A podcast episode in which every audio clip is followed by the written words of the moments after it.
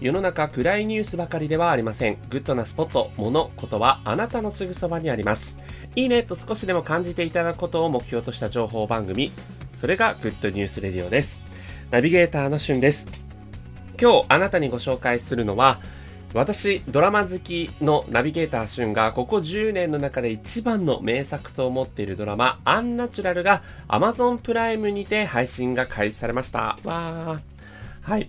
あのー、すごいドラマをですね、毎期毎期結構な数を見ていまして、まあ、その中でも、こう、あ、これ面白いなと思うものを続けてみるということをしているんですけど、このアンナチュラルというドラマはですね、ここ10年のドラマの中でも一番ハマった、未だに心に残る、そんなドラマになっています。えー、主演はですね、石原さとみさんで、えー、他に井浦新さんとか、市川、えー、美香子さん、久保田正孝さん、松重、えー、豊さんなど、個性あふれるキャストが5名、えー、いらっしゃるんですけども、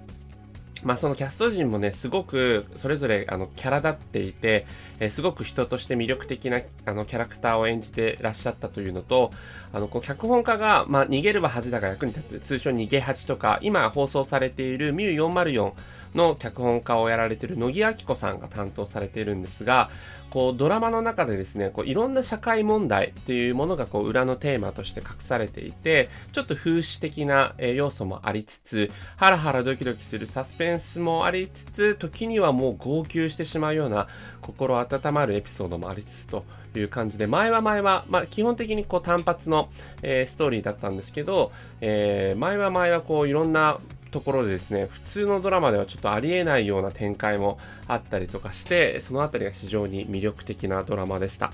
あの、この舞台になっていたのは UDI ラボという不自然死救命研究所という、まあ、日本にはない架空の研究所を舞台に、えー、こう、原因不明でですね、亡くなられてしまった方を解剖して、その原因をこう究明するというドラマだったんですけど、昔、キラキラ光るっていうその解剖医がえー、主人公だったドラマがあったんですけど、それもすごくね、僕の中で、あの、印象的なドラマだったんですけど、もうそれなみに、もしくはそれ以上に、